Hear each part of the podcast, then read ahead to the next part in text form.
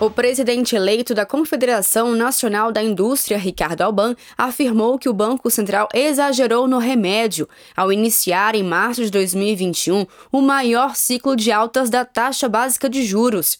Na visão do empresário, também houve erro do Banco Central ao manter o percentual de 13,75% por um ano. Nós precisamos ter uma, forma mais célere de, de reduzir a taxa de juros. Mas precisamos chegar, sentar, eu pretendo abrir um diálogo muito forte com a Febraban e seus representantes, para que a gente possa nos complementar, não nos colocarmos em, em, posições opostas numa mesa. Mas vamos sentar juntos, vamos, vamos enxergar o amanhã. O futuro é o quê? A intermediação financeira e serviço. Então vamos ver como nós podemos construir, trazer políticas públicas para melhorar essa situação e fazer alguma coisa planejada de médio e longo prazo. Indústria só sabe sobreviver, só pode ser sustentado se ela planejar e pensar no médio e longo prazo. O Banco Central voltou a cortar a Selic em agosto de 2023 e a taxa, hoje em 12,75%, deve seguir em trajetória de queda.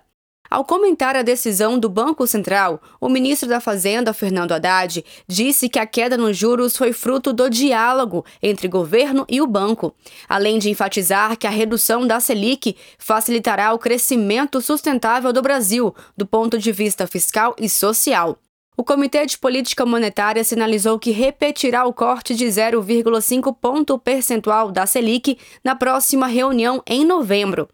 O presidente Lula voltou a defender a queda de juros no país e fez críticas ao presidente do Banco Central, Roberto Campos Neto, durante solenidade que marcou os 18 anos do programa Agroamigo. E não pense que eu acho que o juro está baixo. O juro ainda está alto.